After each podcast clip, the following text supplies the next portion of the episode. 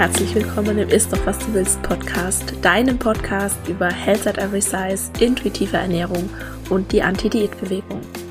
Mein Name ist Dr. Anthony Post, ich bin Ernährungswissenschaftlerin, Speakerin und Autorin und arbeite in eigener Praxis für gewichtsneutrale Ernährungsberatung und Therapie. Ich möchte dich dabei unterstützen, Diäten hinter dir zu lassen, damit du endlich Frieden mit dem Essen und deinem Körper schließen kannst. In diesem Podcast sage ich dir deshalb nicht, was, wann oder wie viel du essen darfst. Stattdessen geht es darum, wie du Vertrauen, Respekt und Wertschätzung für den eigenen Körper erschaffst und dadurch eine innere Motivation, dich liebevoll um dich selbst zu kümmern und wirklich gesunde Verhaltensweisen zu wählen. Bevor wir gleich mit der Episode loslegen, noch der Disclaimer, ein Podcast ist selbstverständlich nie ein Ersatz für eine individuelle medizinische oder psychische Gesundheitsberatung und stellt auch keine Therapeutin-Patientin-Beziehung dar, sondern dient ausschließlich zu Informations- und Bildungszwecken. Wie schön, dass du hier bist und ich wünsche dir viel Spaß beim Anhören.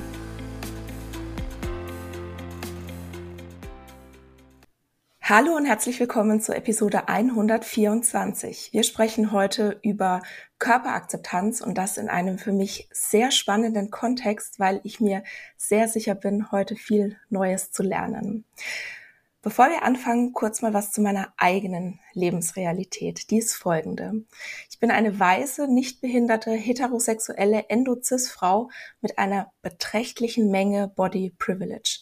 Endogeschlechtlich beschreibt Menschen, deren Körper sich nach medizinischen Normen eindeutig als nur weiß oder weiblich oder männlich einordnen lassen und wie hilfreich diese Normen sind. Darauf kommen wir auch gleich noch. Und cis bedeutet, dass ich mich mit dem Geschlecht identifiziere, das mir sozusagen bei der Geburt zugewiesen wurde. Und ich muss meinen Körper bezogen auf meine Geschlechtsidentität nicht erklären. Ich wäre ganz eindeutig weiblich gelesen und auch weitere Privilegien wie meine hohe Schulbildung, meine akademischen Grade und auch finanzielle Sicherheit schützen mich oft vor Beschämungen, Stigmatisierung und Diskriminierung. Und auch wenn ich mich jetzt als sehr offen und neugierig und empathisch beschreiben würde, ändert es trotzdem nichts an meiner Tat, also an der Tatsache, dass ich meine Arbeit und dementsprechend auch diesen Podcast hier aus einer sehr limitierten Sicht auf die Welt mache was definitiv auch ein Grund für die Entscheidung war, den Podcast zu einem reinen Interview-Podcast zu machen, um mehr Perspektiven, um mehr Meinungen, um mehr Lebensrealitäten im Podcast abzubilden. Und apropos abbilden, du kannst auch den Ist doch was du willst Podcast seit dieser Staffel nicht nur hören, sondern auch sehen. Sofern meine Gästinnen einverstanden sind, zeichne ich die Interviews nicht nur als Tonspur, sondern auch als Video auf, dass du dir auf meinem YouTube-Kanal at Dr. Anthony Post dann ansehen kannst. So viel mal dazu. Und ich war vor ein paar Wochen auf der Vernissage von Dein Körper ist genug. Das ist ein Fotoprojekt von Caro Hopp und Caro Gugu. Das sind das echte Menschen, echte Körper und ihre Geschichten zeigt. Und der Sinn hinter diesem Fotoprojekt ist, gegen Scham und Körperabwertung anzugehen und für mehr Körpervielfalt in unseren Köpfen und in den Medien zu sorgen. Und meine heutige Gästin, Ilka Magdalena Kaufmann, war eine der Rednerinnen auf der Vernissage. Ilka ist eine Frau und trans und engagiert sich in, inner und außerhalb der queeren Community als Beraterin zu den Themen trans, inter und nicht binär. Und ich freue mich sehr, heute mit ihr über die Themen Körperrespekt und Körperakzeptanz zu sprechen, weil ich habe es schon gesagt, ich glaube, wir bek bekommen hier ganz neue Perspektiven und ganz neue Einblicke heute und darauf freue ich mich sehr. Liebe Ilka, herzlich willkommen im Ist doch was du willst Podcast. Ich freue mich so sehr, dass du hier bist. Ja, ich freue mich, dass ich hier sein darf. Vielen Dank für die Gelegenheit. Das freut mich. Du bist äh, leider noch ein bisschen erkältet. Du hast hier noch so ein paar Nachwirkungen. Aber ähm, ich hoffe, wir kriegen das trotzdem sehr gut hin und ich habe ganz, ganz viele Fragen für dich. Ich habe gerade schon ein bisschen was zu dir gesagt, aber würdest du dich vielleicht bitte noch mal selbst vorstellen? Wer bist du? Was machst du? Wer bin ich? ich bin ich bin Ilka Kaufmann. Ich wohne in Mannheim. Ich bin eine Frau und ich bin trans ich bin sehr in der queeren Community engagiert. Das heißt, ich bin äh, Transaktivistin, ich bin äh, Vorstandsmitglied im queeren Zentrum hier in Mannheim. Ähm, ich kläre viel auf zu den Themen trans, inter und nicht binär. Das heißt nicht nur in Anführungszeichen Betroffene, sondern auch Eltern, Angehörige, Zugehörige. Ich gebe Workshops, ich halte Vorträge und versuche so das Leben für Queers oder für trans, inter, nicht binäre Personen insbesondere etwas leichter zu machen. Mhm. Ich habe jetzt im Intro und du selbst auch schon, sind hier so ein paar Begriffe gefallen, wie queer, trans, nicht binär. Wärst du so lieb, die Begriffe noch mal ganz kurz zu erklären, damit wir auch wirklich alle ZuhörerInnen hier im Podcast abholen? Also was ist queer, was ist trans, was ist inter und was ist nicht binär? Das würde auch schon einen Podcast füllen. Auf, auf jeden Fall, auf jeden Fall. Ich glaube, wir könnten hier eine ganze Staffel füllen. In aller Kürze vielleicht. Du hast dich selbst ja schon sehr ausführlich äh, vorgestellt und mhm. äh, kurz erklärt, was heißt cis. Also das Gegenteil von cis ist trans. Das heißt, ich identifiziere mich nicht mit dem mir bei der Geburt zugewiesenen Geschlecht. Ähm, darunter können durchaus auch nicht-binäre und Intermenschen fallen. Warum? Äh, nicht binär heißt, dass ich mich weder mit dem männlichen noch mit dem weiblichen Geschlecht äh, identifiziere oder nicht ausschließlich identifiziere. Das heißt, ich bewege mich außerhalb dieses binären Geschlechtersystems. Und äh, intergeschlechtliche Menschen äh, sind biologisch nicht eindeutig zuordnenbar in zu männlich oder weiblich. Trotzdem geschieht das natürlich bei der Geburt. Wenn sich dann später äh, aus welchen Gründen auch immer herausstellt, dass diese Zuweisung bei der Geburt nicht richtig war, dann zählen diese intergeschlechtlichen Menschen auch unter das Trans-Spektrum. Mhm. Da, ich muss gerade dran denken, ich habe, wie mein äh, Sohn auf die Welt kam, der ist jetzt zehn, also mein, mein großer Sohn, habe ich mich irgendwie dagegen gesperrt, gegen dieses hellblau und äh, rosa Ding. Und äh, also natürlich hat er na, aufgrund seiner äußeren Geschlechtsmerkmale ein Geschlecht zugewiesen bekommen. Aber ich weiß nicht, ich glaube, ich, ja, ich, ich mag, ich mag so Schubladen gar nicht und ich habe dann das Zimmer gelb gestrichen. Und da waren irgendwie alle ganz entsetzt, warum ich denn das Kinderzimmer nicht hellblau mache. Also es geht ganz, ganz früh los, gell? Es geht sehr früh los, ja. Also ich ähm, muss allerdings sagen, un unpopular opinion. ich bin kein, kein Fan von äh, geschlechtsneutraler Erziehung. Also im frühesten Kindesalter kann man das machen, natürlich. Ähm, aber sobald ich mein Kind in die Kita bringe, ist, ist das auch hinfällig, ja, weil da kommt mein Kind spätestens dann in diese Ros in rosa und hellblau aufgeteilte Welt. Ähm, aber es ist, ich denke, der Schlüssel liegt woanders, ja. Also diese, diese Aufklärung äh, dahin, dass es eben eine geschlechtliche Vielfalt gibt und dass das alles vollkommen in Ordnung ist. Das ist wichtig, ne? dass, sich, äh, dass sich Menschen ausprobieren dürfen sich, und diesen Raum haben, sich selbst zu finden. Denn diese äh, Zuweisung bei der Geburt, ähm, die jetzt wirklich auf, auf, auf simpelsten äußeren Merkmalen beruht, ähm, das äh, trifft ja nun mal auch für auf 98, äh, Personen äh, der, trifft das ja zu und die sind dann, äh, sie werden sich als äh, cisgeschlechtlich äh, identifizieren und äh, werden da Zeit ihres Lebens nie da, damit hadern. Das heißt, ähm, man sollte äh, das eher auf dem Weg lösen, dass man äh, aufklärt, dass es eben äh, Varianten gibt und dass das völlig in Ordnung ist, dass es die schon immer gab und immer auch geben wird. Popular Opinion finde ich super. Haben wir hier sehr viele im Podcast. Also nur weiter, bitte nur weiter raushauen, ja. finde ich total super.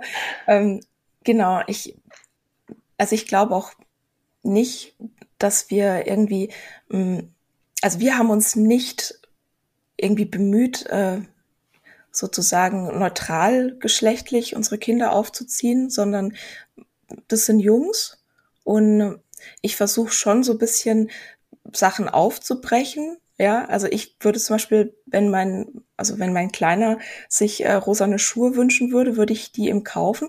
Mein Mann ist da eher so ein bisschen so, mm, der ist da noch etwas zurückhaltender. Ähm, was ich jetzt aber eigentlich sagen wollte, ist, ja, das stimmt. Die, die Gesellschaft presst dann schon sehr schnell Kinder auch in Schubladen. Und ich merke das ganz oft so auf dem Spielplatz, wie wir plötzlich schon so dieses, wirklich diese große Unterscheidung junge Mädchen haben wenn ähm, beispielsweise den, den Jungs gesagt wird, oh, du kannst ja toll rennen, du bist ja, ne, du bist so schnell, du bist so stark, du bist dies und jenes. Also da wird eher so auf die Leistung geguckt, ne, was ihre Körper können. Und die Mädchen werden dann oft sehr schnell irgendwie auf ihr Aussehen reduziert mit, oh, du hast so ein hübsches Kleid an, du hast so schöne Haare, du hast so schön dies und so schön das. Also ja, wir fangen da, glaube ich, sehr, sehr früh an. Was da merkt man davon? einfach auch, wie, wie stark das einfach äh, verwurzelt ist. Ja, also ja. Ein, äh, ein, ganz, ganz schönes äh, jüngeres Beispiel findet man in dem Film äh, Feminism What the Fuck, ähm, wo das Experiment gemacht wurde, dass man äh, Kinder ähm, verschieden angezogen hat, also einmal geschlechtsneutral, einmal äh, wie ein Junge, einmal wie ein Mädchen. Also ein Mädchen wurde wie ein Junge angezogen, ein Junge wie ein Mädchen und äh, hat dann fremde Erwachsene mit diesen Kindern alleine gelassen und hat geschaut, wie die mit diesen Kindern spielen, wie sie mit denen umgehen. Und es waren sehr deutliche Unterschiede zu erkennen. Und das ist so tief in uns drin, dass es da wirklich sehr viel Selbstreflexion äh, erfordert, äh, um diese, diese Binarität aufzubrechen. Ja, du hast jetzt vorhin gesagt, dass 98 Prozent hm, sich mit dem Geschlecht identifizieren, das ihnen zugewiesen wurde, die cis sind. Und das ist ja auch so ein Kritikpunkt, den ich so ganz oft höre, irgendwie dieses, ja, das ist doch nur eine Handvoll Leute und da machen wir da jetzt so einen riesen Fass auf und da müssen wir jetzt hier so einen riesen Aktivismus fahren und äh, ne, la la la, das wirst du wahrscheinlich auch hören. Was sagst du denn dazu? Ähm, ich sage jetzt mal, wir, wir Transmenschen, Transsternchen, also ich betrachte das jetzt als Überbegriff, ähm, wir wollen ja gar nicht diese riesigen Diskussionen und Debatten. Mhm. Denn was, was wollen wir denn eigentlich? Wir wollen gleichberechtigt sein. Wir wollen äh, gleichberechtigte Teilhabe an dieser Gesellschaft. Wir wollen keine unabhängigen psychologischen Gutachten aus eigener Tasche bezahlen müssen, um zu beweisen, dass wir sind, wer wir sind. Ja, wir wollen keine Diskriminierung erfahren am, im Alltag. Wir wollen nicht aufgrund einer Eigenschaft von vielen, nämlich trans sein, ähm, Hürden in den Weg gestellt bekommen, sondern wir wollen gleichberechtigt an diesem Leben teilnehmen und unser Leben leben dürfen. Und diese Debatten, die gehen ja nicht von uns aus, sondern die entstehen durch diese Gesellschaft, die sich dagegen sträubt, uns dieses Recht einzuräumen. Ja. Ich sehe so viele Parallelen zur Anti-Diät-Bewegung. Ich sehe wirklich so viele Parallelen. Ich habe dich ja auf der Vernissage gesehen, du hast dort gesprochen und ich habe dann am nächsten Tag direkt dein Foto geteilt und ich auch direkt in den Podcast eingeladen. Und deine erste Frage war ja, warum ich denn überhaupt glaube, dass du hier reinpasst als Gästin. Und ne, ja klar, der Podcast heißt, isst doch was du willst und ich bin Ernährungswissenschaftlerin, aber es geht ja hier nicht nur um intuitive Ernährung, sondern auch um Körperakzeptanz, um mentale Gesundheit, um Selbstwirksamkeit, um Diskriminierung ich arbeite nach den Prinzipien von Health at Every Size und wenn man die auf einen Satz herunterbrechen müsste, dann wäre der, jeder Körper verdient Respekt, no matter what. And, und äh, daraufhin hat dann, hast du dann geantwortet, hat Ilka geantwortet, ja, das klingt gut, na, ich komme. Und je mehr wir jetzt gerade sprechen, umso mehr denke ich mir, es ist im Prinzip ja dieselbe Sache, nur, nur in, ja, nur in einem anderen, in einem anderen Lebensbereich.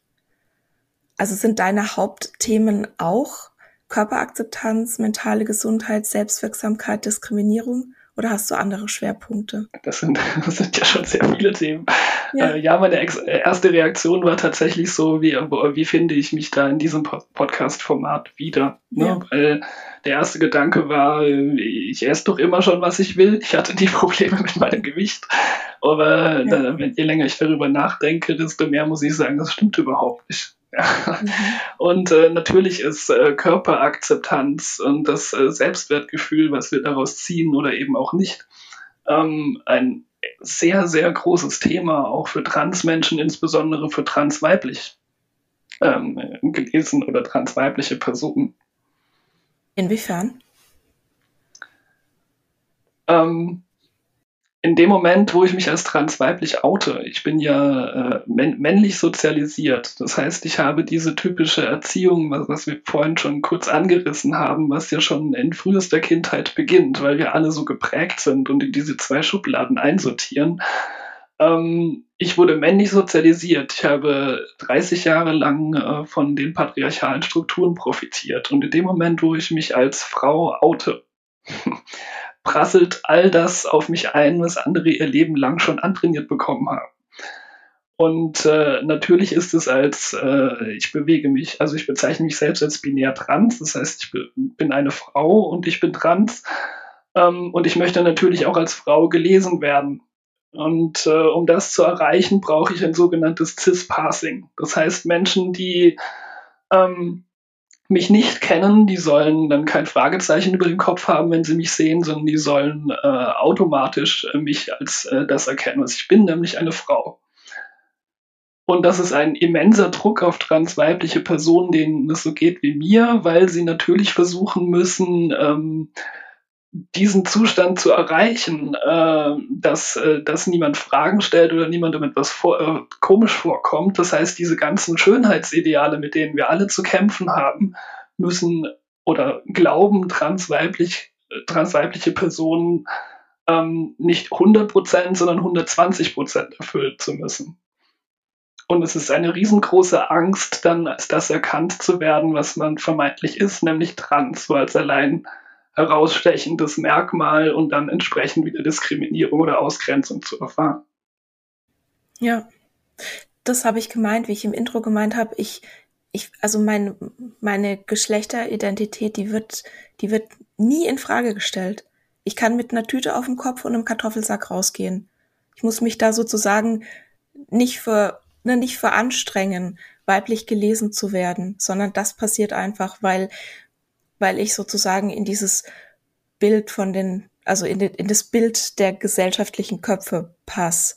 Und ich glaube, dass das, was du beschreibst, auch mitunter ein Grund ist, warum beispielsweise Essstörungen in der queeren Community noch sehr viel verbreiteter sind. Also man hat früher immer gedacht, äh, Frauen, junge Frauen sind sozusagen die Hauptrisikogruppe. Das stimmt gar nicht. Also jede ähm, queere Community ähm, ja, hat da quasi die Nase vorn, sage ich jetzt mal. Ähm, weil, glaube ich, die Erwartungen noch viel mehr erfüllt werden müssen. Und wir sehen das beispielsweise bei mehrgewichtigen Menschen auch. Für die gleiche Leistung, die sie zum Beispiel im Job bringen, müssen sie sich nicht 100 Prozent anstrengen, sondern 150 Prozent. Also es ist immer wieder, es geht immer wieder auf diesen Kampf zurück, einfach nur existieren zu dürfen.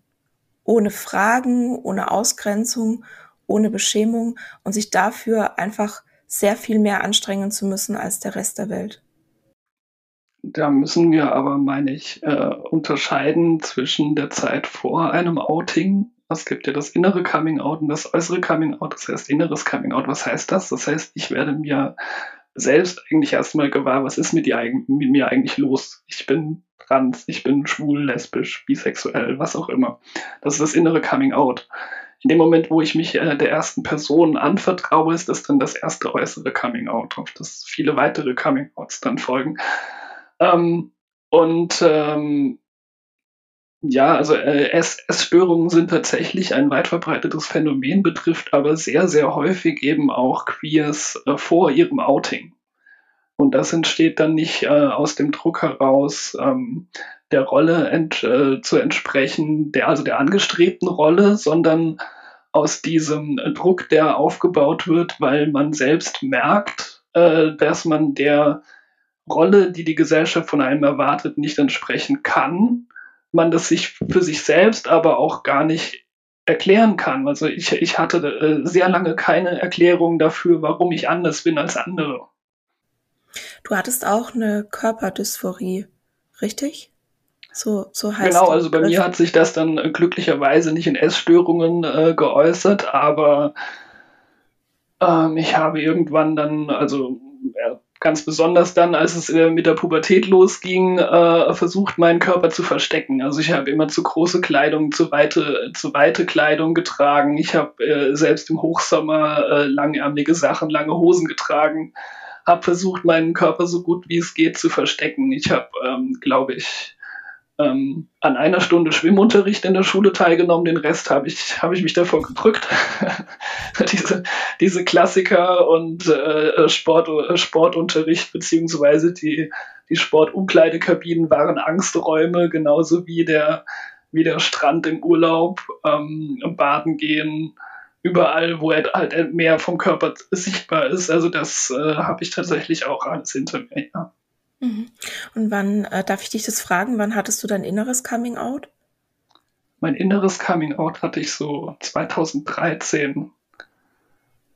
Wie alt warst du da? ähm, Anfang 30. Anfang 30. Mhm. Also du hast dich lang.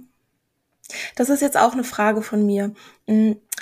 Ich habe mal gehört, dass man das nicht sagen soll, dass sich jemand falsch im Körper fühlt oder im falschen Körper steckt, weil das sozusagen den Schmerz verstärkt. Ist das richtig? Was, was sage ich stattdessen? Äh, was heißt den Schmerz verstärkt? Also ich bin mit diesem Körper auf die Welt gekommen und äh, das ist mein Körper. Ja, ähm, und äh, das, äh, das wenn, wenn, ich, wenn daraus jetzt Dysphorie entsteht, also dass äh, ein Leidensdruck daraus, dass, äh, dass an dem Körper was nicht so ist, wie es sein sollte, ähm, dann hat das sehr viel auch mit den gesellschaftlichen Normen zu tun. Mhm. Ja. Genau, also meine Frage ist, den Körper als falsch zu bezeichnen, ist, ähm, ne, ist auch wieder so, ich mag, ich mag nicht in, in diese Schubladen in dieses Schubladendenken kommen. Ne, dieses falsch und richtig, wie beim Essen zum Beispiel auch gesund und ungesund.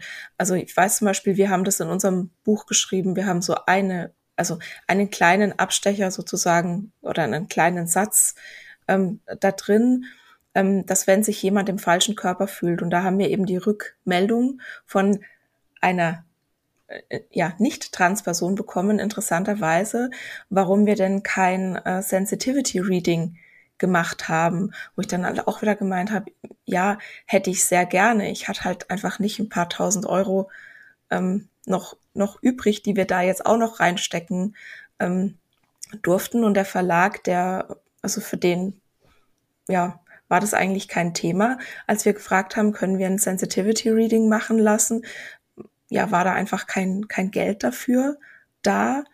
Und das ist oft für mich die Herausforderung, dass ich so das Gefühl habe, ich finde nicht die richtigen Worte. Ich habe immer Angst, was Falsches zu sagen. Was mich stört. Weil ich ja gern mhm. das Richtige sagen möchte. Ja, ich weiß jetzt nicht genau, wo ich ansetzen soll. also, also, äh, also, es schockiert mich gerade ein bisschen, dass ein Sensitivity Reading am, am, am Geld scheitert. Ähm, ja.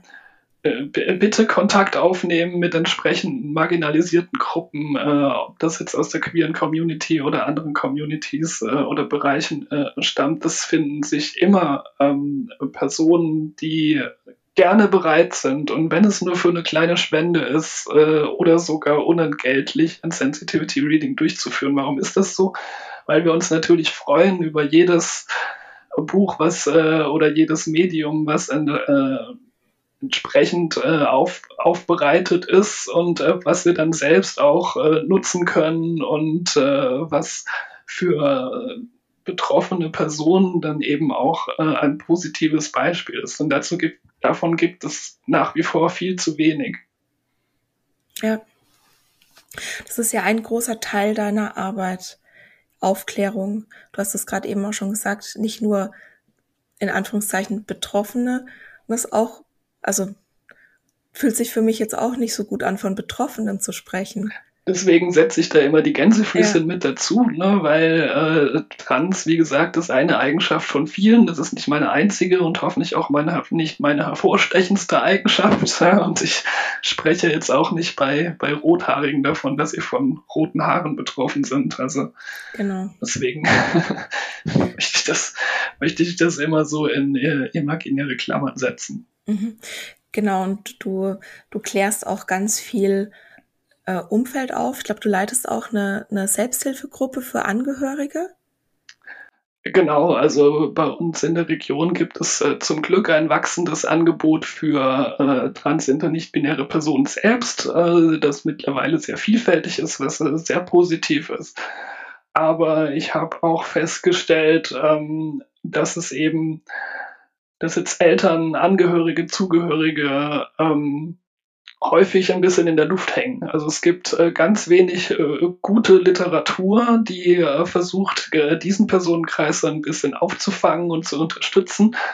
Ähm, aber es gibt überhaupt keine Gruppenangebote und sehr viele äh, an Gruppen äh, Selbsthilfeangebote für trans, inter, nicht-binäre sind zwar auch so äh, durchaus offen äh, dafür, dass Angehörige mit hin, dorthin kommen und sich mit austauschen, aber das ist halt noch mal was anderes, wenn die äh, Person direkt neben mir sitzt, als wenn ich mich einfach mal als Angehörige über meine eigenen Probleme auch äh, oder meine eigenen Herausforderungen, die ich mit der Thematik habe, äh, sprechen kann, ohne dass jetzt äh, die äh, Person, um die sich alles dreht, äh, daneben sitzt. Ja. Wahrscheinlich kannst du viel, viel offener dann über deine Sorgen sprechen, wenn du eben in so einem Rahmen dann bist, die du vielleicht hast, weil. Jetzt bin ich ja selbst trans, also ich habe die Gruppe, ich habe die Gruppe gegründet, äh, die auch äh, sehr, sehr gut angenommen wird. Ähm, ähm, aber ich bin selbst auch mit einer Trans Transperson in einer Partnerschaft. Das heißt, äh, so bin ich dann quasi auch wieder legitimiert, an dieser Gruppe teilzunehmen. und äh, ich kann natürlich auch äh, mit, mit Fachwissen unterstützen, klar. Aber ich versuche das auch immer ein bisschen ähm, zu lenken, dass sich eben in dieser Gruppe dann an den Abenden nicht immer alles nur um die trans, inter, nicht-binären Personen dreht, sondern eben um die Personen, die anwesend sind. Ja, wie, wie geht ihr mhm. damit um? Was, was macht das mit euch? Was, ähm, was habt ihr gerade für Sorgen? Und äh, ja. das ist, äh, finde ich, im, immens wichtig. Also neben der Aufklärungsarbeit. Ja, also dann auch über Gefühle zu sprechen. Ja. Würdest du äh, uns für den Podcast ein paar Literatur, ähm, ja, Anlaufstellen sozusagen zur Verfügung stellen, dass wir die in den Shownotes dann verlinken könnten? Das kann ich sehr gerne tun, ja. Das wäre sehr großartig. Ich habe noch eine, äh, ich muss, wir mussten vorhin schon so lachen, wie wir gerade äh, gesprochen haben, weil ich nämlich gefragt habe, äh, was, ob ich, da, ob ich denn fragen darf, was äh, dein Insta-Name bedeutet. Dein Insta-Name ist Ilka macht trans und ich muss, ich musste darüber so lachen, weil ich mir gedacht habe, bedeutet es jetzt wirklich das, was ich denk? Was bedeutet der? Ähm, also äh, ich, ich hole etwas aus. Ich gehe seit, seit meinem Outing gehe ich sehr, sehr offen mit der Thematik um. Also noch bevor ich mich engagiert habe ähm, und das wirklich nur um mich ging, ähm, habe ich, äh, bin ich schon sehr gut damit gefahren, sehr offensiv damit umzugehen und äh, so eben aufzuklären und äh, diese Gespräche hinter meinem Rücken, äh, soweit es geht, gar nicht äh, aufkommen zu lassen. Ja, also das, das, Schlimmste, was immer passieren kann, ist, ich oute mich, ich sage nicht, ich sage nicht groß was dazu und äh, die Person geht dann nach Hause und googelt. Worst case. Mhm. ähm, in meiner Aufklärungsarbeit äh, versuche ich äh, natürlich auch äh, einen Beitrag dazu zu leisten, dass Menschen, die jetzt mit der Thematik gar nicht groß was zu tun haben, dass die einfach grundsätzlich so ein bisschen über die Basics aufgeklärt werden. Was heißt das eigentlich, trans sein? Was heißt das denn trans sein in 2023? Warum ist das denn aktuell noch so ein Thema und warum wird das so heiß diskutiert? Und da ähm, hilft es natürlich niemandem, wenn ich da einen zweistündigen Fachvortrag halte, sondern ich muss die Leute ein bisschen da abholen, wo sie stehen äh, bei dem, was sie bisher schon so mitbekommen haben. Und ich habe zum Beispiel einen Vortrag, den habe ich einfach frech Gender Gaga genannt. ähm, einfach um, um diese, diese Verunglimpfungen und diese falschen äh, Narrative, die im Umlauf sind, äh, einzufangen, aufzuklären und darauf aufbauend dann eben so ganz grundsätzlich über Begrifflichkeiten aufzuklären und was das eigentlich alles bedeutet. Und ein bisschen danach richtet sich dann auch mein Instagram-Account, Ilka macht trans, dieses, dieses Narrativ, das äh, durch die äh, ge gefühlt übermäßige äh, Darstellung in den Medien dann äh, die Gefahr besteht, dass Kinder trans gemacht werden. Ähm, geschichtlich ist das ja auch nur eine Wiederholung. Das war, kennen wir auch ja. noch mit äh, schwul, lesbisch. Mein Kind wird schwul gemacht, das wird verweichlicht. Ähm, ist natürlich alles Quatsch. Äh, äh, mein Instagram-Account heißt so, genau. Und ich mache jetzt alle trans.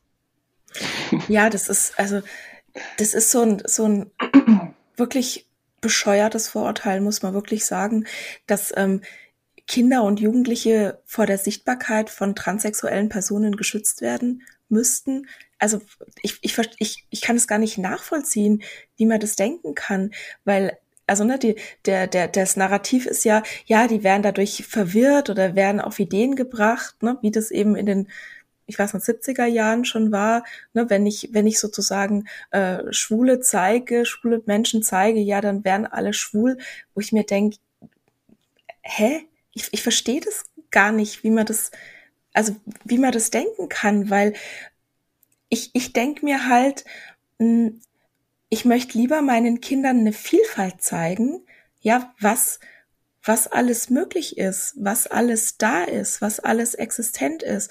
Und dann sind die doch hoffentlich so in sich gefestigt, dass sie dann sagen, jawohl, ich kenne alle Möglichkeiten und ähm, irgendwo bin ich dabei. Es geht doch letztendlich wieder immer nur um Verbindung, dass ich mich, dass ich mich verbunden fühle, dass ich mich irgendwo zugehörig fühle.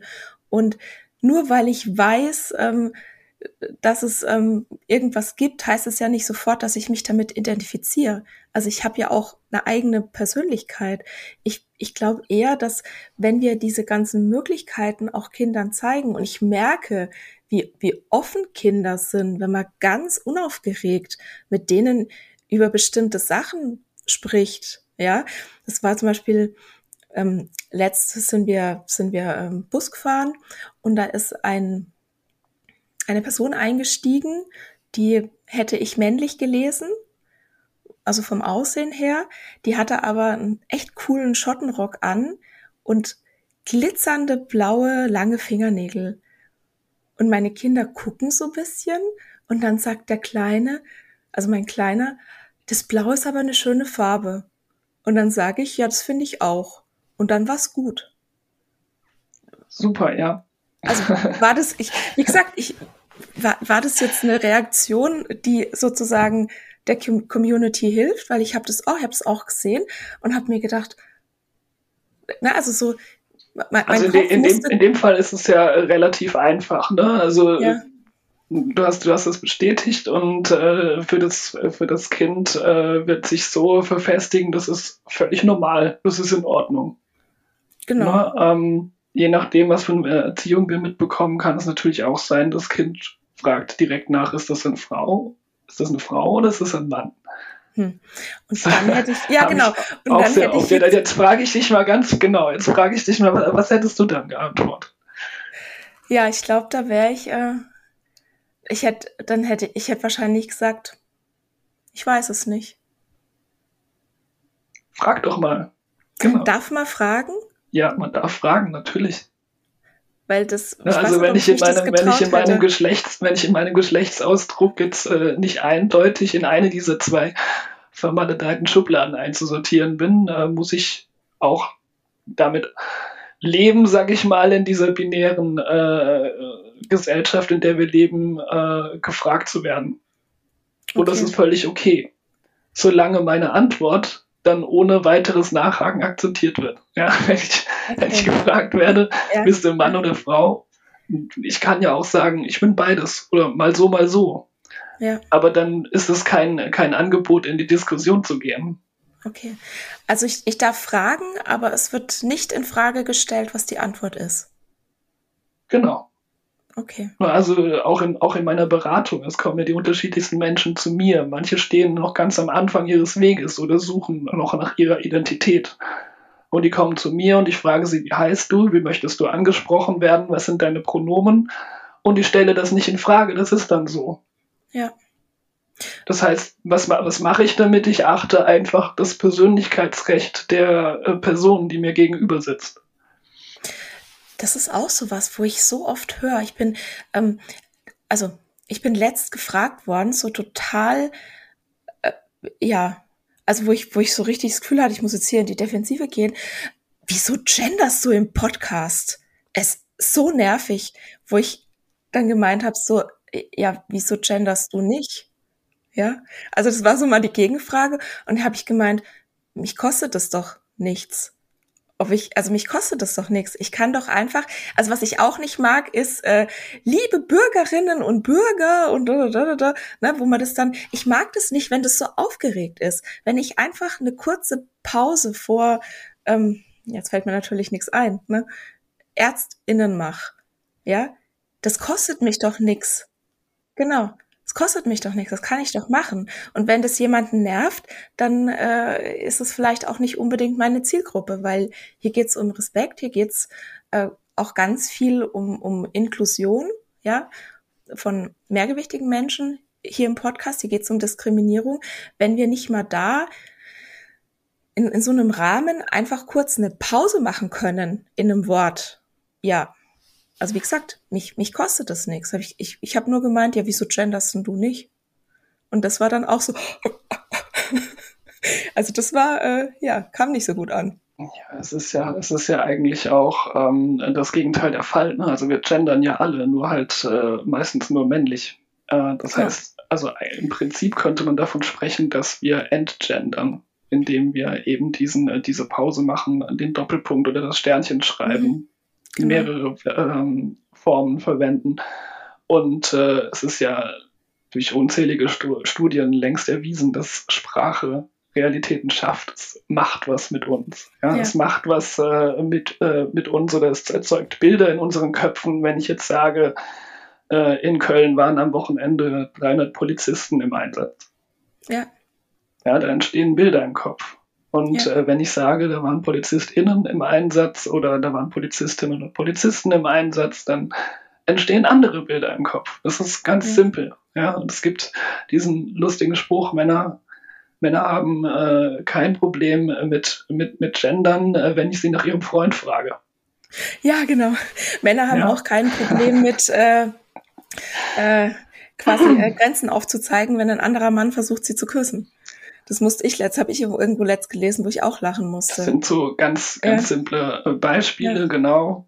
Ähm, ich möchte gerne nochmal darauf zurückkommen, auf, äh, auf die, ähm, also auf die, auf die Erziehung, auf die Medien, die uns zur Verfügung stehen, warum das so, warum das so wichtig ist. Ja, also wie du jetzt das jetzt bei deinen Kindern gemacht hast und die lernen, dass das ganz selbstverständlich ist, dass es diese Vielfalt gibt ähm, so wichtig ist es eben auch, dass das schon in frühester Kindheit auf, anfängt. Ähm, sei es in, in Bilderbüchern oder dann natürlich in der Schule durch entsprechenden Unterricht, äh, dass über sexuelle und geschlechtliche Vielfalt aufgeklärt äh, wird, da müssen wir unbedingt hinkommen. Dann, äh, also ich bin in den 80ern groß geworden, bei mir in den Kinderbüchern, da waren alle weiß. Ähm, ja. Familien sahen so aus, dass es Mutter, Vater und Kind gab. Ähm, vielleicht noch ein zweites Kind. ähm, Mädchen und, und Junge. Mädchen und Junge, genau. Ja. Damit ist ja alle Vielfalt dann schon abgedenkt. Genau.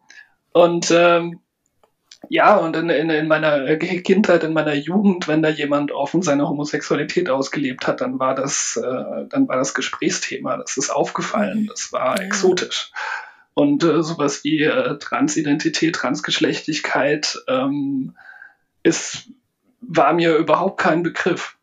Und äh, das hat natürlich auch massiv Auswirkungen auf einen selbst. Ja, also wenn ich äh, irgendwann feststelle, wenn ich aufwachse, dass äh, meine Sexualität nicht der heteronormativen Norm entspricht äh, oder meine Geschlechtlichkeit äh, und äh, ich stelle das für mich fest, das ist aber so, Ähm, und ich habe mein ganzes Leben aber nie irgendwo die Repräsentanz gesehen. Ich habe mir wurde nie beigebracht, dass das was völlig Normales ist. Dann ist das enorm schambehaftet und steht einem Outing natürlich extrem im Weg ähm, und schürt Ängste und äh, kann auch Dysphorien auslösen.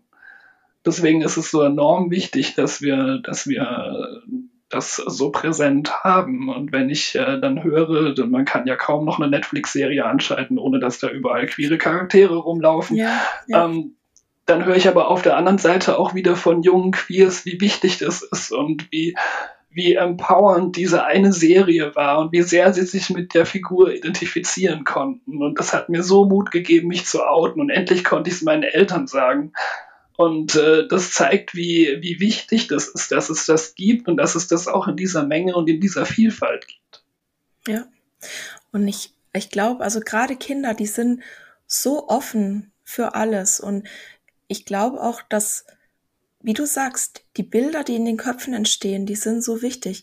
Ich muss an diese, diese eine Geschichte denken. Das war mal eine, das, das ging mal, glaube ich, auf Instagram oder TikTok oder so rum. Das war diese Geschichte, dass äh, ein, ein Vater mit seinem Sohn äh, irgendwie äh, wandern geht und ähm, der Sohn verletzt sich und muss mit, mit dem Rettungshubschrauber abtransportiert werden und der Vater kommt hinterher und dann wird er in den, also ins nächstgelegene Krankenhaus gebracht und äh, in den OP und dann kommt äh, geht äh, die Tür auf und der Arzt kommt rein und sagt, äh, ich kann ihn nicht operieren, das ist mein Sohn. So.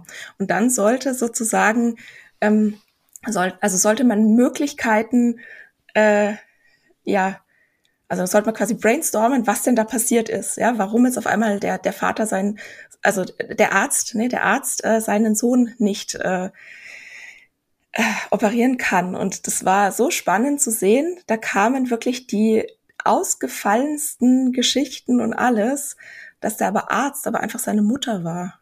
Also die Ärztin. Da ist kaum jemand drauf gekommen und das war sozusagen diese Auflösung. Und das ist immer so das, wenn, wenn mir jemand sagt, ne, also ist doch logisch, wenn ich sage, die Bürger, dann meine ich alle, dann sage ich, ja, aber das ist nicht was unbewusst. Also ja, es kann sein, dass du alle meinst, aber das ist nicht das, was unbewusst bei allen ankommt. Und ich glaube, dass es einfach so ein, ja, wenn es so einfach wäre, ne, dass so ein unaufgeregter Umgang mit Vielfalt uns als Gesellschaft wirklich weiterbringen würde. Einfach mal zu sagen, jawohl. Das ist es ja, wo wir hinkommen wollen. Ne? Also, genau. Also, dass, dass sexuelle, geschlechtliche Vielfalt, dass das zur Selbstverständlichkeit wird. Ich sage immer, Toler Toleranz hilft uns nicht. Ja, ich kann, ich kann eine Transperson tolerieren und ihnen trotzdem absprechen, dass, äh, dass er jetzt eine Frau ist so ganz, ganz falsch jetzt formuliert. Genau. Ähm, wir brauchen Akzeptanz in der Gesellschaft und die schaffen wir nicht, indem wir Menschen, die davon überzeugt sind, dass das alles Quatsch ist und äh, Gender Gaga wirklich meinen, ja. äh, sondern äh, wir müssen da von Beginn an aufklären. Das heißt, das muss fest in die Lehrpläne verankert werden, sexuelle und geschlechtliche Vielfalt und am besten natürlich auch noch Medienkompetenz.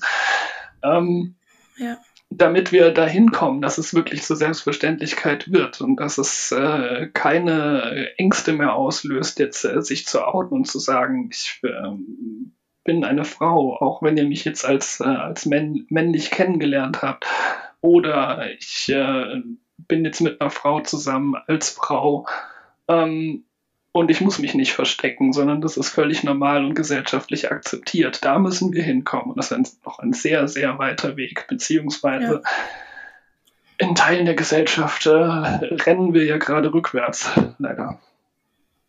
Was meinst du damit? Die gesellschaftliche Entwicklung zeigt äh, in die verkehrte Richtung. Okay. Das merkt man ja gerade an den, an, den, an den Debatten. Ähm, äh, auch wir, wir Transmenschen laufen Gefahr, dass äh, wir in unseren Rech äh, Rechten äh, keine Fortschritte machen, sondern eher äh, weiter beschnitten werden, dass die medizinische Versorgung schwieriger wird, etc. Ähm, ja, schwierige Zeiten. Ja. Was könnte ich denn jetzt vielleicht mit, auch mit gerade meinen Privilegien tun, um die Rechte und auch die Akzeptanz von Transpersonen zu stärken. Du sagst ja ganz klar, wir brauchen keine Toleranz, wir brauchen wirklich Akzeptanz. Also was kann ich denn in meinem kleinen Rahmen machen? Was können, Menschen, die Ally sein wollen, was können die tun?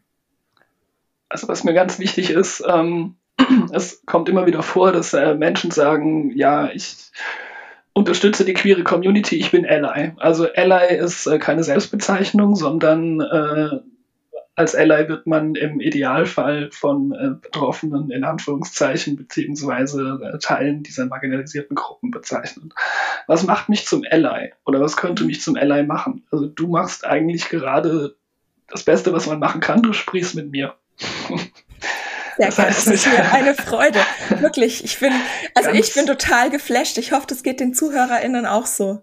Ganz, ganz wichtig natürlich ist, äh, mit äh, den entsprechenden Personen zu sprechen und in den Dialog zu gehen und äh, zu lernen, auch le also lernen zu wollen und zu lernen. Und dann äh, geht es viel darum, ähm, das eben auch nach draußen zu transportieren. Das heißt, habe ich selbst äh, Personen aus marginalisierten Gruppen in meinem Umfeld, äh, für die da zu sein, äh, für die einzustehen, ganz wichtig. Äh, wenn ich in meinem Umfeld mitbekomme, dass es hier queerfeindliche, transfeindliche Aussagen gibt, nicht stillschweigen, bewahren, sondern laut werden für uns. Denn wir hatten, haben auch schon darüber gesprochen, wir sind nicht viele und wir sind darauf angewiesen, dass sich diese äh, viel schweigende Mehrheit mit für uns einsetzt. Sonst erreichen wir unsere Ziele nicht. Wir können sie nicht erreichen. Wir sind zu klein und wir sind, weil wir so wenige sind, nicht laut genug. Ähm, genau. Faden verloren. Ja. genau. Was, also es, es, ging darum, was kann ich machen? Also ich kann ähm, wenn ich das Privileg habe, sozusagen, ne, ich habe jetzt einen Podcast, ich kann eine Plattform bieten, wir können in einem, ich sag's mal, geschützten Rahmen hier ernste Themen besprechen, ja, mit einer gegenseitigen Wertschätzung, einer gegenseitigen Empathie. Wie gesagt, ich äh, habe mich, also ich entspanne mich jetzt so langsam. Dieses, also das ist auch sowas, wo ich glaube, glaube ich mir gerade meinen Perfektionismus auch wieder reinpfuscht, ja. Und was glaube ich auch viele Menschen vielleicht davon abhält, zu unterstützen, diese Angst, was falsch zu machen, diese, ne, und dann alles gleich richtig machen zu wollen. Also ich habe ich hab diesen Wesenszug, ich habe diesen Charakterzug. Ja, wenn ich irgendwas mache, mache ich es lieber gleich äh, 100% oder 120% ganz richtig oder ich mache es lieber gar nicht, weil ich dann Angst habe. Und da denke ich mir halt auch, okay, wir, wir müssen mutig sein und wir müssen, wir werden auch Fehler machen. Ja, ich habe auch schon in meiner Arbeit ganz viele Fehler gemacht. Und dann ist halt die Frage, wie gehe ich mit den Fehlern um? Ich krieg dann eine Rückmeldung, ich krieg dann eine Kritik, dann kann ich, also ich, ich krieg auch viel Kritik, wo ich mir denke, ja, kritisiert ihr mal, ist okay, halte ich aus. Oder ich gehe halt dann wirklich also meistens beschäftigt mich natürlich Kritik, die ich bekomme. Und dann überlege ich, okay, wie kann ich es besser machen? Was kann ich denn jetzt daraus lernen? Wie, ja, was, was kann ich denn jetzt tun, um mich weiterzuentwickeln? Und ich will ja lernen. Und wenn ich mir überlege, und ne, du hattest es auch vorhin so gesagt, dass du am Anfang hattest du sozusagen hm, dein Coming Out, es ging nur um dich, es ging also erstmal nur um dich. Es war sozusagen deine kleine Welt. Und da habe ich auch wieder die Parallelen für mich gesehen. Ja, erstmal wollte ich nur Diäten hinter mir lassen und intuitiv essen und plötzlich, also ich habe so das Gefühl, man steht in so einem kleinen Raum und dann guckt man sich so um und lernt diesen Raum kennen. Und auf einmal sieht man eine Tür. Wenn man dann auf einmal bereit ist, dann geht man durch diese Tür durch und auf einmal merkst du, oh, es geht ja nicht nur um mich, das ist ja eine politische Bewegung, das ist ja was richtig Großes, ja. Wow, das sind ja Themen wie Stigmatisierung. Was ist eigentlich Stigmatisierung? Das sind Themen wie Diskriminierung. Oh, das ist mir noch überhaupt ne, nie aufgefallen, weil es sozusagen ja nicht meine Lebensrealität war. Ich war, ähm, also vor 20 Jahren war ich schlank, ja.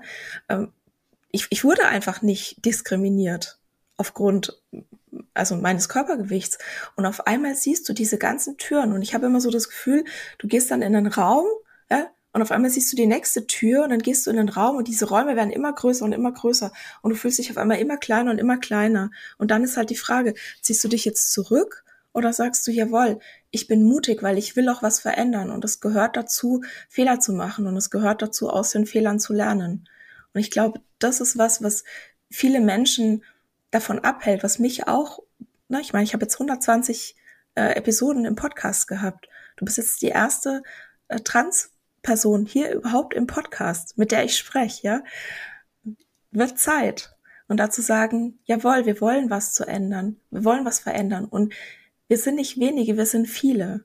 Und auch wenn wir selber nicht in Anführungszeichen betroffen sind, können wir mit unseren Privilegien ganz, ganz viel machen, um die Welt einfach ein kleines bisschen besser zu machen. Und es fängt so im eigenen Umfeld an.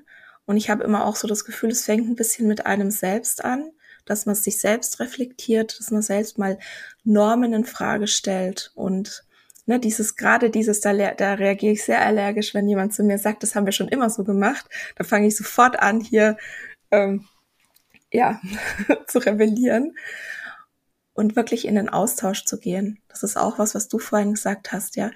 Nicht über Menschen zu reden, sondern mit den Menschen. Und mir tut es beispielsweise auch jetzt im Nachhinein leid. Ich hätte da viel, viel mehr drum kämpfen müssen, dass wir dieses Sensitivity Reading machen, dass dafür ja Geld ausgegeben wird oder dass wir dafür irgendwo Geld herbekommen oder dass wir wirklich jemanden gefragt hätten. Ne? Und dann ist halt immer so die, keine Ahnung, also ich weiß, ich weiß auch ehrlich gesagt nicht mehr, was dann passiert ist. Ich denke, dass wir an, an, an verschiedenen Stellen da die Herausforderungen hatten und halt dann da nicht unsere Energie reingesteckt haben, sondern vielleicht an einer anderen Stelle. Ich weiß es selber nicht mehr genau. Und es hätte mich, hätte sich für mich aber jetzt auch irgendwie nicht gut angefühlt, äh, zu sagen, ich, also ich bezahle da niemanden dafür. Verstehst du, was ich meine? Ja, ähm, ich möchte nochmal einhaken ähm, bei dem in den Dialog treten. Also es ist ja. natürlich auch, ähm, weil du selbst auch davon sprichst äh, oder zu Beginn ja auch gesagt hast, auch im Vorgespräch gesagt hast, dass du sehr nervös bist, weil du Angst hast, in diverse Fettnäpfchen ja. zu, zu, treten, möglicherweise. Ähm, dieses in Dialog treten, das heißt natürlich nicht, ich gehe jetzt in, zur queeren Community und bitte dort um Audienz, ja, sondern diese, das muss ja ein Aufeinander sich zubewegen sein. Ja, ja? Genau. Und man muss auch, äh, wir müssen auch, das ist für uns äh, in der queeren Community auch ein äh, ein Auftrag. Ähm, wir müssen da auch äh, dieses Entgegenkommen zeigen. Ja, also es äh, bringt, jetzt, bringt ja jetzt nichts, wenn ich äh, jetzt zum Beispiel sage, ich wär, bin eine nicht-binäre Person, meine Pronomen sind äh, they, deren und ähm, wenn mich die Person äh, falsch anspricht, dann äh, blocke ich die komplett. So. Es kann, kann sein, dass ich das für mich brauche, frisch, frisch geoutet, äh, dass, äh, dass ich äh, mich da quasi ein Stück weit selbst schütze. Aber diejenigen von uns, die da auch im Aktivismus unterwegs sind, müssen auch sehen, dass sie da den, den Auftrag haben, aufzuklären. Und das heißt auch, dass ich eben diese Ängste nehme und äh, darüber aufkläre, warum das wichtig ist, warum wir Neopronomen haben, warum das für die Person wichtig ist und warum das extrem verletzend sein kann, wenn ich falsche Pronomen oder falsche Namen verwende. Mhm. Ähm, das ist jetzt nur ein äh, Beispiel rausgegriffen. Ne? Ähm, und äh, darum sage ich bei meinen äh, Veranstaltungen auch immer, ähm, ich bin hier heute da, stellt Stellt die Fragen. Stellt auch alle Fragen, die ihr euch sonst vielleicht nie zu fragen trauen würdet. Ne? Beispiel ja. jetzt die nicht eindeutig einzuordnende Person im Bus. Da, da haue ich ja jetzt nicht alle meine Fragen, also hoffentlich nicht alle meine Fragen raus, die schon jemand zu, zu geschlechtlicher Vielfalt hatte. Völlig unangebracht, aber wenn ich da stehe und grundsätzlich über Begriffe aufkläre und sage, fragt mich alles, gerne auch Privates, wenn mir das zu viel wird, ich bin da fit, ich kann, kann, kann die Grenzen aufzeigen, aber ich bin hier, um aufzuklären. Und das ist wichtig. Und äh, von solchen äh, Personen, von solchen Formaten brauchen wir noch sehr viel mehr, ne? weil mit jedem äh, Stückchen, was da aufgeklärt wird, ähm, schaffen wir wieder ein, ein, ein klitzekleines bisschen mehr Akzeptanz, ne? weil die Menschen dann nicht eben nur äh, Schlagzeilen in der Presse lesen und oh Gott, schon wieder dieses Trans-Thema, ähm, sondern tatsächlich mal eine äh, solche Person sprechen hören. Ja, also das meistens bekomme ich als erstes gesagt, ich hatte noch nie Kontakt mit einer Transperson. Dann sage ich, doch, bestimmt, du hast sie nur mhm. nicht erkannt. Ja. Und äh, wir müssen miteinander sprechen. Dann wird so entsteht Verständnis für die unterschiedlichen Lebensrealitäten und so werden Vorurteile abgebaut und Akzeptanz aufgebaut. Ja. Und genau darum geht's hier. Also ich danke dir ganz herzlich, dass du da Einblicke gegeben hast. Und wie gesagt, ich habe ganz viele Parallelen gesehen. Ich habe neue Perspektiven bekommen. Ich habe viele, viele Dinge gelernt. Also vielen Dank, dass du da deine Zeit und deine Energie reingibst, hier zu sein. Es Sehr gibt, es gibt ein kleines neues Feature im Podcast und zwar jeder Gast, jede Gästin wird der nächsten Person, die in den Podcast kommt, eine Frage dalassen, ohne die Person zu kennen. Und es kann etwas sein, was äh, persönlich zum Thema Körperakzeptanz oder Health at Every Size, intuitive Ernährung etc. beschäftigt oder es kann auch einfach eine Frage sein, auf die man selbst Antworten sammelt oder irgendwas ganz anderes. Also es gibt hier keine konkreten Vorgaben. Und ich habe schon eine tolle Frage für dich. Ich möchte dich aber vorher fragen, Ilka, hast du eine Frage für die nächste Person, die in den Podcast kommt? Ähm, ich weiß gar nicht, wie diese Fragen aussehen, muss ich ganz ehrlich gestehen. Überhaupt keine Ahnung, was da erwartet wird. Ähm, ich habe äh, gerade ein, ein, ein interessantes äh, interessante Lektüre gefunden, über die ich gestolpert bin. Und äh, da ist der Untertitel äh, bin, Sind wir unsere Genitalien? Ich würde die nächste Person gerne fragen, bist, bist du deine Genitalien? So als Denkanstoß. Sehr cool. Finde ich, Frage. passt ganz gut in diese Folge und kann Absolut. sehr vieles auslösen. Ich bin sehr gespannt auf die Antwort. Bist du deine Genitalien? Hm. Muss ich auch mal drüber nachdenken. Ich werde sie mitnehmen. Finde ich eine spannende Frage. Und nochmal ganz wichtig, es gibt hier kein richtig oder falsch. Es gibt hier keine konkreten Vorgaben. Und du kannst auch gar nicht wissen, wie diese Fragen aussehen, weil es ja komplett neu ist. Es gibt. Ach, ähm, ja, okay, genau. ja, wir feiern Premiere. Sehr schön. Ähm, fast. Du bist jetzt die Episode, also du ähm, bist jetzt zu Gast in der Episode 124 und ab 121 gibt's jetzt dieses Feature. Aber wenn wir diese Episode aufnehmen, ist bisher erst eine sozusagen, ähm, also eine Episode mit diesem neuen Feature veröffentlicht. Und da das die erste war, kam die Frage von mir. Also du kannst überhaupt nicht wissen, wie diese Fragen aussehen. Und ich finde es gerade spannend, dass es eigentlich keine konkreten Vorgaben gibt. Ich danke dir für deine Frage. Ich werde sie an die nächste Person, ich weiß noch gar nicht, wer als nächstes äh, zu Gast im Podcast ist, weitergeben. Bin sehr gespannt auf die Antwort. Und für dich wartet auch eine spannende Frage, wie ich finde. Und zwar war in der letzten Episode Lukas Maher von Ed Systemische Gesundheit da.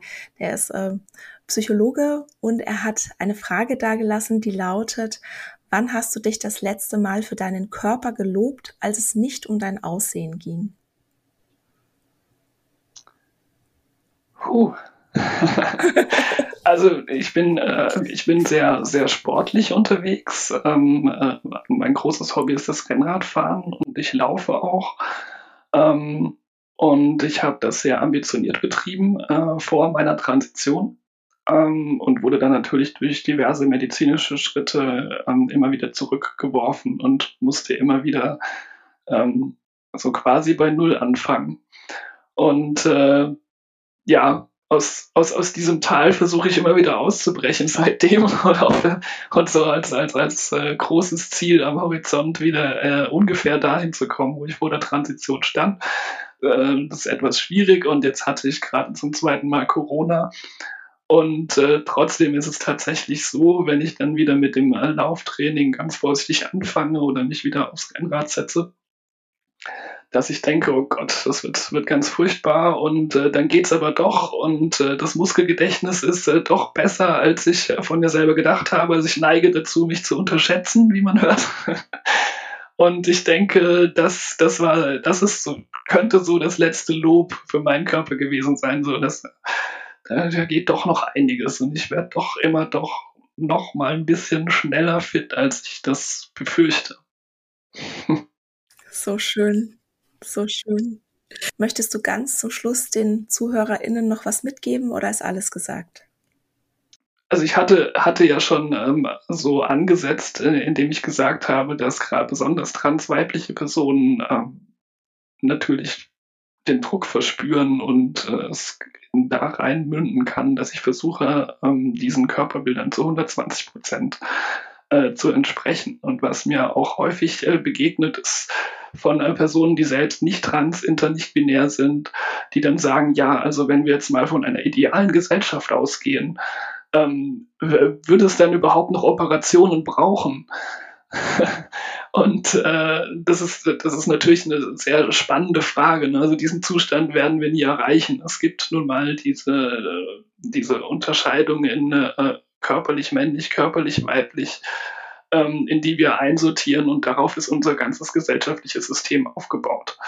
Ähm, und da, daraus auszubrechen, ähm, diesen Zustand werden wir mit Sicherheit nie erreichen. Aber so als Gedankenspiel äh, könnte ich es selbst nicht mal beantworten. Ja? Also es gibt nicht diese eine Transition und da kommen wir dann in Richtung Körperakzeptanz, sondern ähm, jeder medizinische Eingriff in einen aus medizinischer, medizinischer Sicht gesunden Körper muss äh, sehr genau äh, überlegt sein. Ne? Also es muss der entsprechende Leidensdruck da sein und man muss sich wirklich zu 100% sicher sein, dass man diesen Schritt gehen muss, weil man sonst nicht weiterleben kann. Das muss der einzige Grund sein, diesen Schritt zu gehen.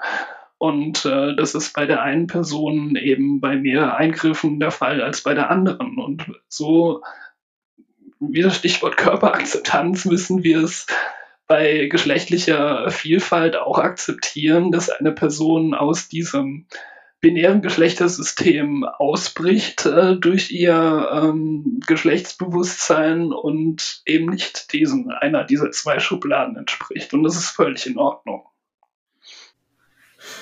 Was hat äh, dir geholfen, also auf dem Weg zu deiner Körperakzeptanz? Waren das die, die angleichenden Operationen? War das so der, der Gamechanger für dich? Das ist definitiv ein, ein großer Faktor gewesen. Ähm, ich bremse immer vehement, äh, wenn äh, sich dann alles so auf äh, eine bestimmte Operation konzentriert. So, das ist der Tag X, ab da bin ich gut, ab da dann bin ich richtig, dann ist, dann bin ich angekommen, dann ist alles super. Das ist natürlich nicht so. Also das sind zum Teil sehr tiefgreifende Eingriffe in den Körper mit einer langen Regenerationsphase und eine Transition ist damit auch nicht abgeschlossen. Ich sage immer, eine Transition ist ein lebenslanger Prozess. Also wir alle, ob trans oder cis, wir verändern uns ein Leben lang. Und äh, diesen einen Moment, äh, wo wir dann fertig sind, in Anführungszeichen, den gibt es schlicht und ergreifend nicht. Mir persönlich hat es äh, tatsächlich sehr geholfen. Ich habe aber auch gesagt, ähm, dass ich mich selbst als binär trans bezeichne. Das heißt, jetzt bei diesen komischen Schubladen bleiben, bin ich von der einen in die andere geklettert und damit mhm. bin ich glücklich. Ja. Und äh, dennoch habe ich es mir zu Beginn meiner Transition äh, bewusst offen gehalten, als ich dann angefangen habe, gegen geschlechtliche Hormone zu nehmen. Ähm, ich sage, ich weiß, ich weiß nicht, also ich äh, lese mich immer sehr viel in Thematiken ein. Das habe ich damals natürlich auch in extremer Weise getan und wusste, was äh, diese Hormone alle mit mir anstellen können. Und ich habe mir selbst offen gehalten, sehr lange. Ähm, ich warte erstmal ab, was das in mir auslöst, ähm, ob ich dann überhaupt weitere Schritte tun muss. Mhm. Das hat sich herausgestellt, das muss ich tatsächlich und ich bin glücklich heute so, wie ich, wie ich bin. Ähm, aber das heißt nicht, dass es für die nächste Person, die diesen Weg geht, genauso ist. Also es gibt keinen Operationszwang, sondern ich muss mich mit meinem Körper so wohlfühlen, dass ich das Leben leben kann, das ich leben möchte. Hm. Ich sehe da schon auch so die Gefahr, ne, um auch wieder so eine Parallele herzustellen, hm, dass man so dann das Gefühl hat, wenn ich dann diese OP hatte oder wenn ich äh, einen bestimmten Eingriff hatte oder wenn ich eine bestimmte Maßnahme ergriffen habe, ne, drückt man es vielleicht mal ganz allgemein aus, dass dann alles gut ist. Und da sehe ich jetzt auch wieder die Parallele zur Anti-Diät-Bewegung, ne, so dieses oder in der Diätmentalität zu sein, wenn ich nur endlich mal Zielgewicht erreicht habe, dann ist alles gut und dann ist meine Welt in Ordnung und dann löst sich alle meine Probleme und dann kann ich endlich meinen Körper akzeptieren. Und das ist was, was ich halt ähm, aus der aus meiner Community zurückgemeldet bekomme, dass es und auch selber ja die Erfahrung gemacht habe, das ist oft nicht so.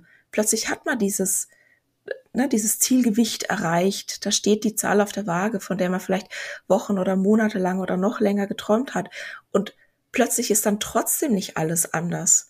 Ja, plötzlich ist man trotzdem immer noch in seinem Körperhass gefangen oder was auch immer da gerade passiert im eigenen Leben.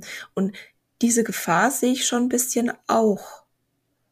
Dass, ne, dass man sagt, okay, ich, ich versteife mich jetzt auf diese geschlechtsangleichende OP und danach muss ja alles gut sein. Aber da ist ja ganz sicher auch noch ganz, ganz viel Arbeit außenrum, die noch gemacht werden muss. Das ist oder? enorm viel Arbeit und was bei, bei Transitionen häufig eben äh, zu kurz kommt, ist wirklich äh, gezielte Körperarbeit. Wir sind sehr uns selbst überlassen, was das angeht. Ähm, und es ist immer auch, egal ob das jetzt medizinische Schritte sind, rechtliche Schritte sind oder im sozialen Umfeld äh, Veränderungen, ähm, das sind alles sehr sehr weitreichende Veränderungen, wo ich selbst für mich erst einmal äh, hinterherkommen muss und äh, immer sehr viel Arbeit im Sinne von Selbstreflexion habe, ähm, um zu erkennen, ähm, was, was verändert das eigentlich alles? Was, was geht denn jetzt alles? Was darf ich alles? Was kann ich mir selbst jetzt auch auf einmal erlauben? Also so, Beispielsweise habe ich, äh, ich hatte es erwähnt, äh, Schwimm, Schwimmunterricht äh, habe ich immer geschwänzt und äh, natürlich äh, war das für mich dann irgendwo auch nicht möglich, ähm, befreit irgendwo baden zu gehen oder am Strand zu liegen. Und äh, nachdem ich so die äh, eine Reihe Operationen hinter mir hatte, war das eine, eines dieser Schlüsselerlebnisse zum ersten Mal mit diesem Körper, mit dem ich mich tatsächlich zum ersten Mal in meinem Leben wirklich wohlfühle, äh, einfach schwimmen zu gehen. Mhm. Das ist ein ganz, äh, ein ganz großartiger Moment gewesen und auch eine sehr kostbare Erinnerung. Mhm. Ja, die äh, Fotos, die du bei Dein Körper ist genug ja auch von dir hast machen lassen, die sind also erstens mal wunderschön und ich finde, man sieht so richtig, wie du, wie du in dir ruhst. Du siehst auf diesen Fotos so entspannt aus, dass man sich fast nicht vorstellen kann. Für die, für die Zuhörenden, ich ja. grinse gerade, weil man auf den Fotos nicht sieht, wie kalt und wie nass das war an dem Tag. das ist schön, dass ich trotzdem diese Ruhe und dieses Angekommensein ausstrahlen konnte. Ja, total. Das freut mich. Ja. Was äh, hat, also was hat dir das sozusagen gebracht, ähm, bei diesem Projekt mitzumachen? Was hat dir das gegeben? Ähm, also ich hatte, ich hatte das Glück, dass äh, ich aus dem Projekt heraus angeschrieben wurde, ob ich denn nicht Lust hätte. Mhm. Ähm, und äh, ich habe in den letzten Jahren schon äh, äh meine exhibitionistische Ader entdeckt. Und äh, für mich war sofort klar, das ist, das ist klasse. Also ich habe mir die, die, die äh, damals die ähm, schon vorhandenen ähm, Bilder und Geschichten dazu äh, angeschaut und äh, war sofort begeistert von der Vielfalt, die da dargestellt mhm. war und hatte sofort auch die Idee, dass das muss, muss ich unbedingt auch bei uns hier in die Stadt holen, ähm, mit, äh, mit, ähm, mit einem Fokus auf, auf queere Körper, womöglich. Ähm, und mir war, mir war auch sofort klar, äh, wenn ich das mache, dann mache ich das nackt. Mhm. Auf jeden Fall. Weil das, äh, das spielt auch natürlich wieder äh, der Aufklärungsaspekt mit rein, äh, weil es eben auch diese, diese Vielfalt einfach nicht gibt. Ja, wir haben diese normschönen Körper, sei es in der ja. Werbung oder in den Medien. Ähm, das wissen wir ja alle und es gibt einfach viel zu wenig Raum für äh, Vielfalt äh, von Körpern und auch äh, wirklich sichtbare Vielfalt von äh, queeren Körpern. Und diese fantastische Ausstellung, die schafft, schafft das. Und ich kann nur jedem empfehlen, wenn wenn, äh, wenn es da nochmal eine Vernissage irgendwo in der Nähe gibt, geht hin. Also es ist, es ist wahnsinnig groß es ist, äh, und umfangreich. Also ja, ja. Äh, man braucht, äh, je nachdem wie viele ausgestellt werden, durchaus auch mal einen Tag und kann sich in die Texte vertiefen und ist wirklich wahnsinnig spannend und auch berührend, was für Geschichten ja. teilweise hinter diesen Bildern stecken. Und auch äh, sehr, sehr empowernd, ähm, wenn man, wenn man selbst vielleicht mit seinem eigenen Körper hadert, äh, zu sehen, ähm, dass, dass es, äh, was, was es für verschiedene Geschichten gibt und dass es absolut in Ordnung ist, wenn der Körper nicht dieser, dieser Normschönheit entsprechen kann, denn das muss er auch gar nicht. Ja, es macht so viel mit einem. Also ich habe das ganz zufällig eigentlich äh, gecheckt. Also ich, ich, ich folge ähm, dem, dem Account schon lange. Ich habe mir schon viele Fotos angeguckt, halt auf Instagram und habe dann gecheckt, huch, das ist ja direkt bei mir um die Ecke. Also ich bin da nicht mal, keine Ahnung, 25 Minuten hingefahren und dann war das auch wirklich so ein spontaner Entschluss, zu dieser Vernissage zu gehen. Und das macht was mit einem. Ich stand, also erstens mal waren da unglaublich tolle Leute dort. Wirklich so, so, ich kam da rein und ich habe mich irgendwie sofort so umfangen gefühlt. Ich weiß gar nicht, also ich weiß gar nicht, wie ich das ausdrücken soll. Also ich habe mich sofort irgendwie willkommen gefühlt mit, also wie ich bin, genauso wie ich bin.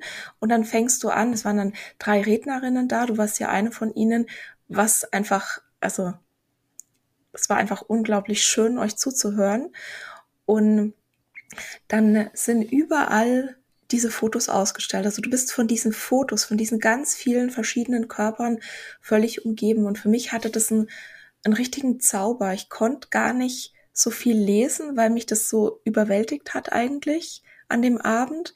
Weil ich glaube, das muss man ganz in Ruhe machen. Ich glaube, man braucht da locker einen Tag, um durch die Geschichten zu gehen.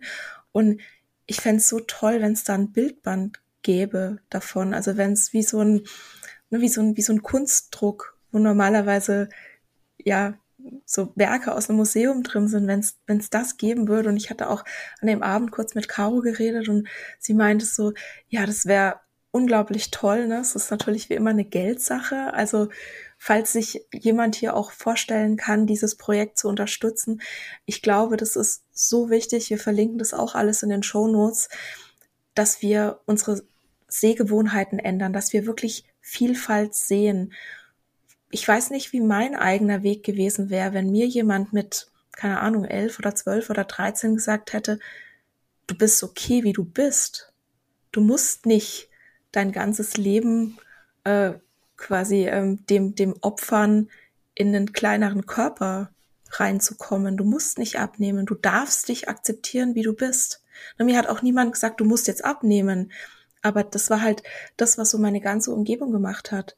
Und ich wünsche mir eigentlich, dass gerade Kinder und Jugendliche und junge Menschen diese Ausstellung sehen, um dann wirklich verinnerlichen zu können oder überhaupt mal vielleicht auf den Gedanken auch zu kommen, du bist gut so, wie du bist. Einfach nur, weil du existierst, bist du wertvoll und du musst nichts dafür leisten und du musst nicht auf eine bestimmte Art aussehen, sondern du darfst einfach du sein und du bist gut. So, Mach mal Schluss, oder? Sehr, sehr, das war schon fast ein, ein Schlusswort, ja. Sehr schön. Wo kann man dich finden? Also wir werden äh, einiges in den Shownotes auf jeden Fall verlinken, weil ich finde auch, dass es ganz wichtig ist, sich erstmal selbst weiterzubilden und selbst zu lesen, ja, das auf eigene Faust zu machen, dass man dann auch wirklich Fragen stellen kann, ja, die nicht beim Urschleim anfangen, wenn man dann in Diskussion geht, weil das kann man nämlich auch nicht von der queeren Community erwarten, dass sie alle von Null aufklären, weil dann wären wir überhaupt nicht mehr fertig. Also ich finde es schon auch wichtig, dass man sich selber da ein bisschen bildet, ähm, bevor man vielleicht auch ins Gespräch geht, bevor man in die Diskussion geht. Also wir werden da einiges in den Shownotes auf jeden Fall verlinken. Und ähm, wenn man jetzt mit dir, Ilka, arbeiten möchte oder wenn man mehr von dir sehen oder erfahren möchte, deine Unterstützung möchte, was kann man da tun? Wo kann man da hingehen?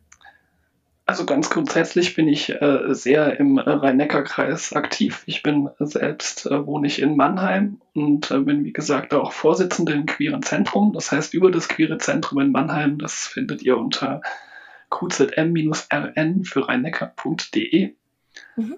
Oder äh, über meinen Instagram-Kanal natürlich, Ilka macht trans, wir haben es gehört. Mega. äh, ich bin natürlich auch ähm, beratend unterwegs und das äh, für die äh, DGTI, das ist die Deutsche Gesellschaft für Intersexualität und äh, Transidentität e.V. Und äh, bin dort auch erreichbar per E-Mail, unter anderem unter ilk.kaufmann.dgti.org. Ähm, Daten packen wir gerne auch dazu. Ich werde noch ein paar Literaturtipps äh, dazu steuern. Also ihr findet mich, sprecht mich gerne an, gerne auch für Veranstaltungsvorschläge oder für weitere Informationen. Und ich leite euch dann gerne auch weiter. Wir werden das alles in den Shownotes verlinken. Dir nochmal herzlichen Dank für deine Zeit, dass du hier in den Podcast gekommen bist. Es war also für mich ganz großartig, mit dir zu reden. Ich habe so viel gelernt. Sehr, sehr gern. Danke dir. So, und damit sind wir nun tatsächlich am Ende dieser Episode. Vielen Dank, dass du uns heute deine Zeit geschenkt hast und ich freue mich, wenn du übernächste Woche auch wieder dabei bist.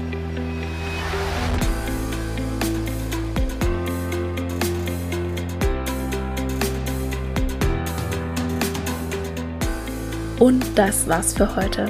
Ich danke dir von Herzen fürs Zuhören und hoffe, dass dir die Episode gefallen hat und dass du ganz viel für dich mitnehmen konntest. Die wissenschaftliche Datenlage sagt ganz eindeutig, dass Diäten die körperliche und mentale Gesundheit gefährden und langfristig zu einer Gewichtszunahme führen. Aber was, wenn das Gewicht die Gesundheit belastet oder jemand eine chronische Krankheit hat, wie Bluthochdruck, eine Fettstoffwechselstörung oder einen Diabetes? Spätestens dann ist es doch sicher gerechtfertigt, eine Diät anzufangen und damit zu versuchen, vorsätzlich Gewicht zu verlieren, oder? Nein. Nur weil jemand eine Diagnose hat, wirken Diäten trotzdem nicht. Sie erhöhen nur die Scham, wenn eine nachhaltige Gewichtsreduktion, wie zu erwarten ist, nicht funktioniert und den Leidensdruck zu essgestörten Verhaltensweisen zu greifen. Die gute Nachricht, um deinen Blutzucker wieder in Balance zu bringen, beziehungsweise ganz allgemein etwas für deine Gesundheit zu tun, musst du dir weder Lebensmittel verbieten noch eine strenge Diät einhalten und du musst auch keinen vorsätzlichen Gewichtsverlust anstreben. Alles, was du brauchst, ist Selbstfürsorge. Und auf meiner Homepage www.antonipost.de kannst du dir für 0 Euro ein zwölfseitiges E-Book herunterladen, das dir fünf Strategien an die Hand gibt, wie du gewichtsneutral und bedürfnisorientiert deinen Blutzucker positiv beeinflussen kannst. In diesem Sinne, isst doch was du willst und alles Liebe, deine Antonie.